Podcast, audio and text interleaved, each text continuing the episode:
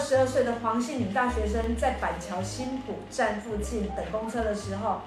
好就惨遭那个上方十七楼这么高的楼层，十七楼的这个装设当中的冷气室外机就砸中她的头部，当场失去了生命迹象。好，那根据了解呢，这个疑似工人呢在十七楼安装冷气，好，然后没有把那个螺丝锁紧，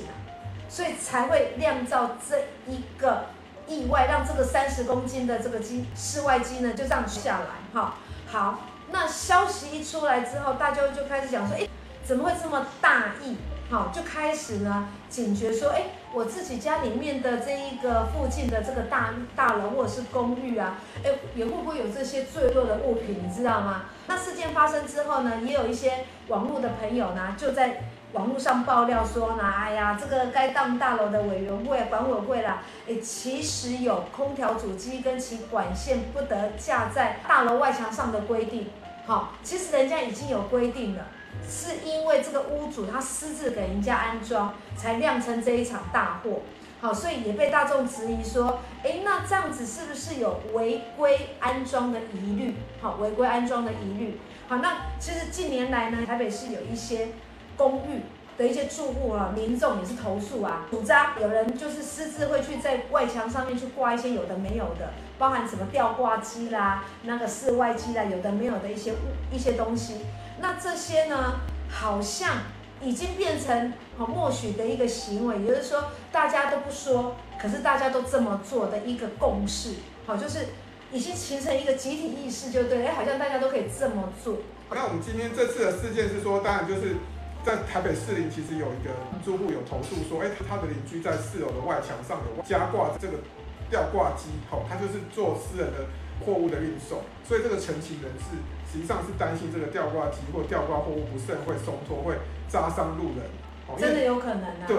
对，那尤其是这个碰到这个新闻有冷气机这个事件之后，大家就很担心说，你自己家里的冷气机，或者是你大楼里面某一些住户，其实就算管委会有规定，他就是要故意要挂在这个靠近大马路的外墙，可能他们就跟你讲说，哎，可以挂在另外一个比较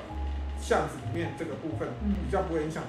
这个路人的走路，他就硬要挂到外墙。那其实你们管委会要处理的时候，好，要怎么处理？其实也可以用这个事件相关的事件来做相关的处理啊。所以我们就要跟大家讲说，哎，这个到底要要怎么处理？好，所以跟跟大家说明一下。其实我们这个，好，我们这个所谓的吊挂机跟冷气机，其实整个来讲都不是属于所谓的建筑物的增建。所以，所以你其实你去跟这个建管处讲，那建管处说，哎，这个不是违建啊。啊，不能用违章处理，但是如果掉下来的话，你们自己要负责。好，那这个这个要怎么办？其实就是说，我们先先讲一下说，好，到底外墙悬挂这个吊挂机到底合不合法？好，这个不慎酿酿到意外的话，到底谁要负责的问题？好，那所以我们就先回到说，到底吊挂机合不合法问题，跟大家说明一下。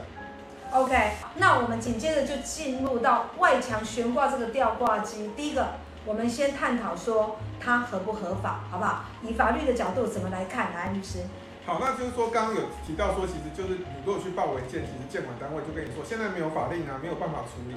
好，那这个时候我们就要回到说民法上相关或公益大厦关于条例相关的规定，好，去认定这个责任。好，那如果你是独栋建，比如说你是透天，整栋都是你的，那当然就是你要挂在你的外墙，当然是没有什么违法的问题。只不过如果掉下来了，那你就是只有你自己要去对这个被炸伤的这个路人哦，去负相关的民刑事的责任。好，所以其实基本上你如果说是自己独栋的的透天，当然是没有任何的问题。是，对。好，那刚才就是讲独栋的，独栋的就是自己的地方自己管。好，如果你砸伤人，自己负责。好，那如果是公寓大厦，因为我们现在很多的不是住独栋的，很多都是住那种双拼，或者是住那种公寓。好，公寓大厦的话，那我们怎么处理？好，那如果是如果是公寓大厦的话，其实就是说，我不管你有没有管委会，有管委会没管委会，其实根据公寓大厦管理条例的规定，其实就是这个就是属于所有的区分所有权人。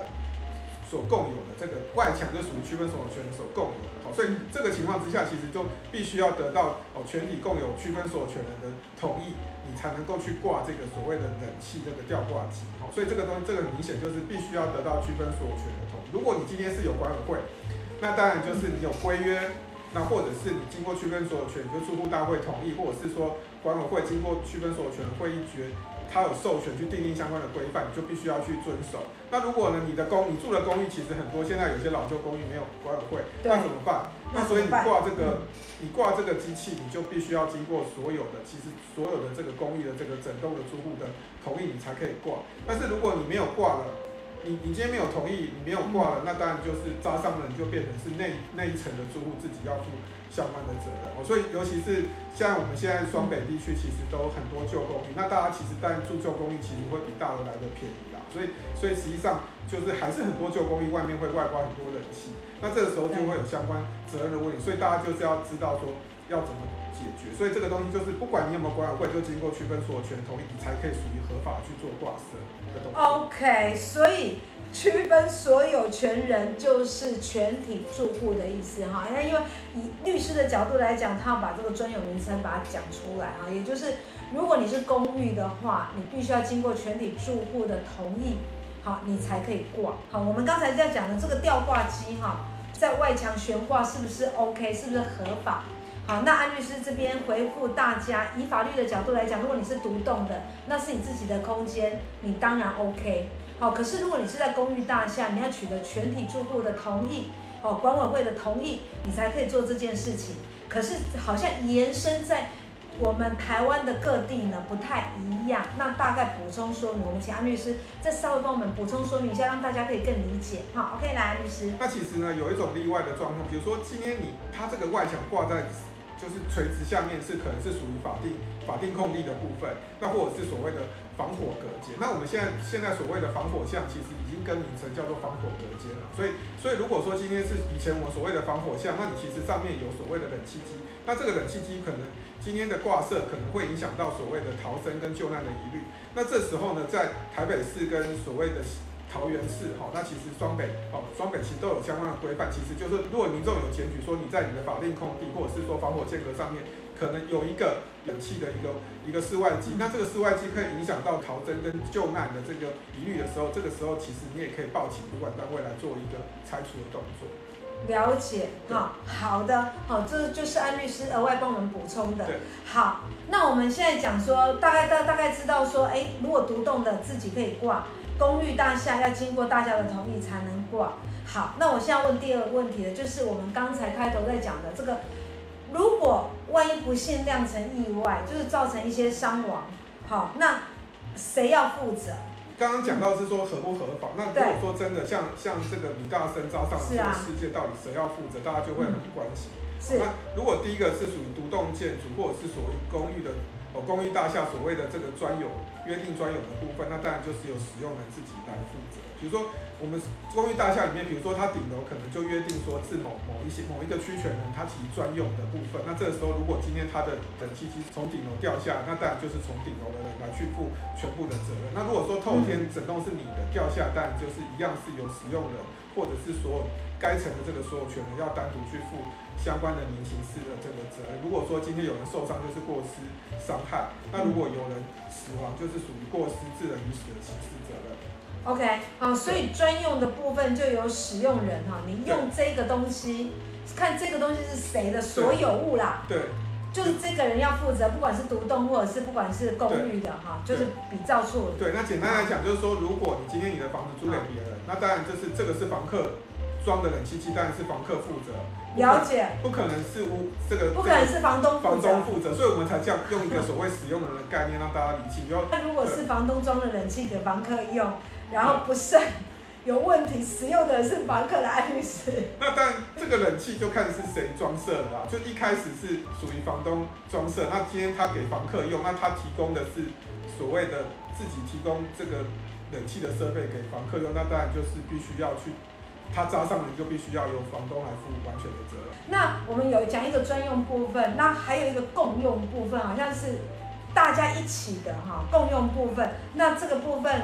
怎么处理？还有由谁来负责？也请我们安律师一并跟我们说明清楚。好，那如果说是属于呃，就是公寓大厦公寓大厦的部分，它其实有管委会的部分，那管委会就必须要制定相关的规范，去规定说这个冷气价要怎么去怎么去规范。好，所以他如果不管，或者是随便让租户去乱装设的话，那这时候如果住户的冷气机扎伤人，就是由住户跟管委会的这个主委要去负连带的民刑事的责任。所以这个就很重要。所以如果你的社区里面，好，今天是老旧社区，你有管委会，那你如果当主委。那你不管说这个冷气，它随便让人家挂掉下掉下来的时候，该层的住户当然要负责。那连带的你，你是管委会的主委，你也要一起负连带的责任。那我们这边线上朋友，因为刚好在回应这个问题，所以平嫂先马上回复。来，Apple Apple，他问说，律师安律师，那如果是外挂物老旧的掉落，那这个当然就是如果老旧的外挂物，那当然如果说是住户自己装的，但就是必须要负责。你你老旧，你就必须要负所谓的检修的。责任，那管委会的主委要怎么免责？你就是要定相关的规范，去规范他不能这样做。那其实你要定期去做相关的检查。那当然如果掉落情况之下，如果你真的有进相关的检查之后，其实管委会才可以做免责的动作。所以现在其实很多社区其实都会对于冷气的装设，都是会定一个相关的规范。那如果有这样的规范，你定期做相关的检查，那这个住户如果不规劝听。你已经有警告他，他还是继续这样做，哪一天掉落，那这个时候当然就是由该层的住户单独负责，管委会就不需要负相关的责任。OK，哈，所以如果我们有一些外挂的东西，你一定是会把它安定好，把它把它固定好。我们现在要讲的另外一件事情是加装墙外的一些设备，好，加装墙外的一些设备，住宅类型哈的差别会关系到我们加装外墙条件的一个差别吗？对。那所以这个接下来讲的就是说，你加装外墙的设备有什么样的条件？那如果说是属于独栋，是透天，那当然就是是你自己的，根据民法的规定是属于你，所有的整栋都属于你的。那今天你的所有权，你是所有权，你想要怎么装，你就自然有权去决定。那如果但是如果是属于公寓大厦，不管你是公寓或者是公寓大厦这个状态，就是可能是公寓里面好好几层，就是不同的住户组成的。那或者是说大楼里面这个大厦里面是有也是有电有电梯，那其实也不同住户组成。那这个情况之下，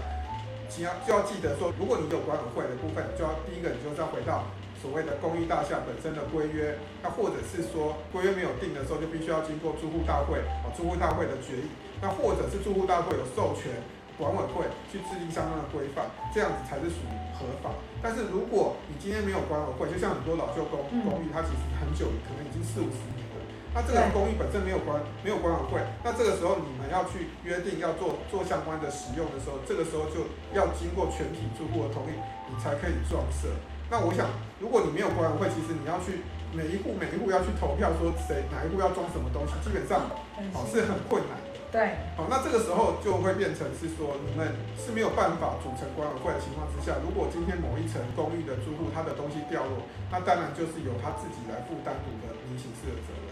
好，OK，就看这个东西的所有物是谁，对，好，由他来负这个法律责任。没错，好，OK，好，那现在就要进行到我们今天很重要、很重要的哈，就是如果我家的空地有被邻居挂冷气。或者是呢，他就把你那个阳台就把你外推出去，哎，那这样子以法律上的角度来讲，我们应该要怎么处理？好，来律师，那有办法制裁他们吗？我们有办法解决吗？哦，那当然是，其实是有办法的。好，那当然这个其实就是说，大家会觉得好像，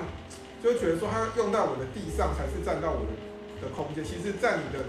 空，比如说今天我们讲的是说你的空，你后面的防火间隔。我说我以前的防火巷，或你后面有一个什么法定空地，只有隔壁栋的这个这个邻居，他就故意要去外外推外推这个阳台，去占用到你的土地的上方。嗯，那这时候也是属于无权哦无权占用的状态。所以这个部分其实就是说，只要是对方隔壁栋的这个针尖突出部分，哈，今天有遮蔽到你的土地，哈，土地的这个上空的情况之下，实质上也会属于民法上的。无权占有，那这个时候当然你可以去跟他请他规劝，规劝他说，请他不能这样做。那如果不要不能这样做的情况之下，他还是不听的情况之下，这个时候就可以请要求法院去并拆除这个冷气或者是外推阳台。啊，这时候你其实还是属于无权占有，是有权要求他来拆除凸出来的这个增建的部分。了解哈，所以这个占有的部分不是说啊，你你要它有一个支撑物，不是，它你整个空间。好，你整个空间都算哦，法律上是这样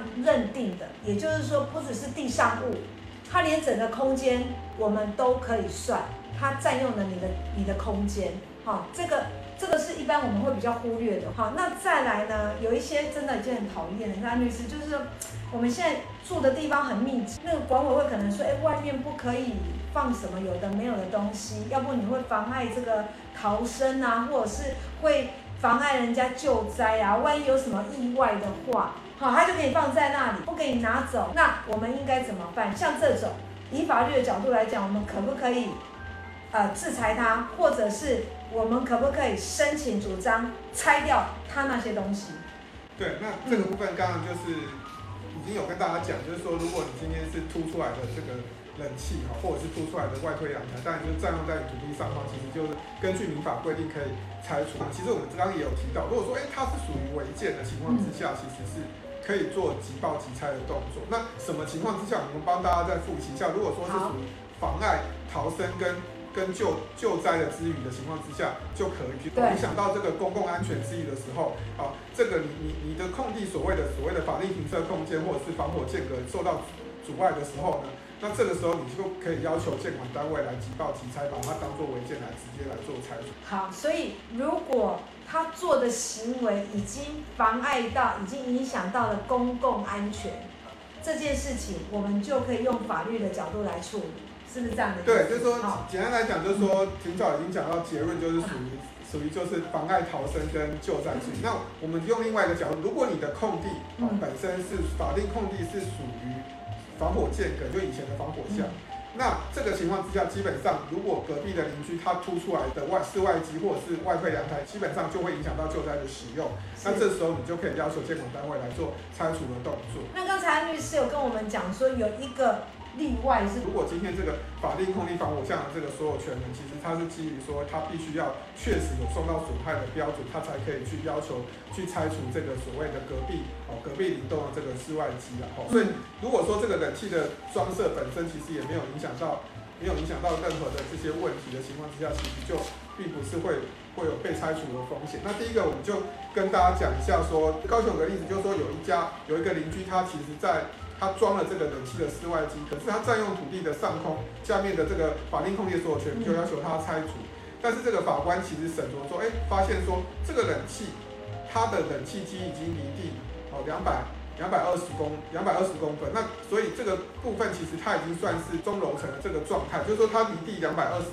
公分的情况之下，那其他突出部分也不及所谓的占用地的百分之四十，所以不影响所谓的行走。就是说，在高楼层的情况之下，哦，它是在上方，那其实它纵使它占用到你的这个法定空地的空间的情况下，你不可以要求拆除。对，好，那这是第一个例子，还有呢？对，那再来就是。另外一个例子就是说，今天就是有一栋，也是台北有一个管委会，这管委会去控到这个他们地下室的所有人将这个抽风设施放在所到的外墙上面，他就管委会就说你这个影响美观，要求拆除。那这个时候法院也会认为说，你地下室不可能让他说没有抽风的设备，他一定要挂在这个外墙上面，他才风才可以抽出去。在这个案例里面，其实管委会也是败诉的状况，就是不能够要求说地下室不能够装抽风的设备。OK，所以呢，我现在就请我们的安律师快问快答哈，然后让我们今天的这一个外推的，或者是有一些私自挂室外机或者是吊挂机的这一些，好，我们到底法律上来讲怎么认定跟处理，好不好？我们今天讲就先前李大生遭这个电这个冷气机的室外机砸伤的这个事件，所以在台湾其实说很多。很多不管建商或屋主为了节省室内的空间，他就会外墙增增挂一些设备。那所以呢，今天民众常常会因为这个外墙坠落物受伤的情况之下，也也是常常层出不穷。所以我们今天就借由这个主题跟大家来看一下，说常见的这些外推阳台或者是冷气室外机的这些事件或通风设备这些事件，告告诉大家合不合法。那如果造成意外啊，到底谁要来做负责这个部分？好的，好，那。外墙的这个悬挂吊挂机放在外面，这个到底是合法吗？嗯，好，那就是说看这个吊挂本身，这个吊挂这个室外机这个设备到底是属于说在哪一些建筑物类型或不同的规范。如果说是属于你是你是透天是这整栋是你的，当然是你自己的自己的住宅去加挂这些吊挂设备，当然这个部分都是属于合法的范围，那也不会是属于违建，这个时候不需要特别申请。但是如果你住的是属于公寓大厦，那就是说这个整不管是公寓啊或者是大楼本身，其实就是每一层楼都是不同的人住，这个三楼外墙是属于今天整栋所有区分所有权人所共有，所以你在加装这些。不管是冷气或室外机的这些设备，必须要经过全体区分所有权人，比如说区权人的同意，或者是规约有规定，或者是管委会有同意的情况之下，你才可以装设，否则你其实是违法装设的这个状态。了解，好，好。那如果我们不小心，万一造成了一些意外或者是一些伤害，好，那这谁要来负责？那如果说。这个意外造，比如说像是你发生这个事件，那这个冷气掉落到底谁要负责？他们他们社区也是有管委会的。那这情况之下，如果发生在公寓大厦情况之下，那管委会本身有制定相关的规范，结果这个住户不住不去遵守的情况之下，就有住户单独负责。那如果说管委会有制定相关的规范，或者是说社区本身住户大会有有规定。然后规约也有规定，但是这个管委会本身并没有很强力的去监督，监督说这个住户不能挂设，那这个管委会就必须要跟这个住户负连带的责任，包括民刑事的责任都必须要负连带的责任。了解哈，好，那再来就是一个大家最关心的了哈，就是如果我家的空地被邻居挂上冷气或者是外推阳台，那法律上来讲有解决的方式吗？好，那就是说这个部分，其实就是说，我们跟大家再重申一次，就是说你的土地不是只有定着在你的土地上面的，那定着建物才是属于好，或者是说地上物才是属于占用的土地。如果在你土地的上方本身邻邻房故意凸出来这个外推阳台，或者是外挂室外机，它其实垂直下来是属于你。你土地的这个空间的情况之下，这个时候也会是属于无权占有的状态，所以你依法其实可以依照民民法的规定要求来做拆除，但是必须要注意，如果今天占用的部分没有影响到这个所谓地主使用土地，或者是你强拆这个设备会损害到住户的生活品质的情况之下，这个时候就是法律有所谓的就是权利滥用的禁止，所以法定空地的所有权人是不可以强制要求拆除的，所以就是说基本上。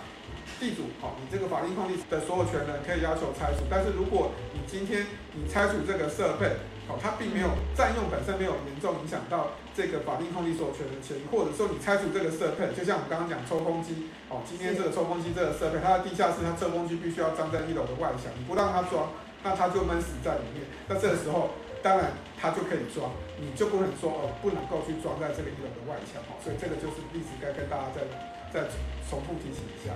OK，好，我们谢谢安律师。那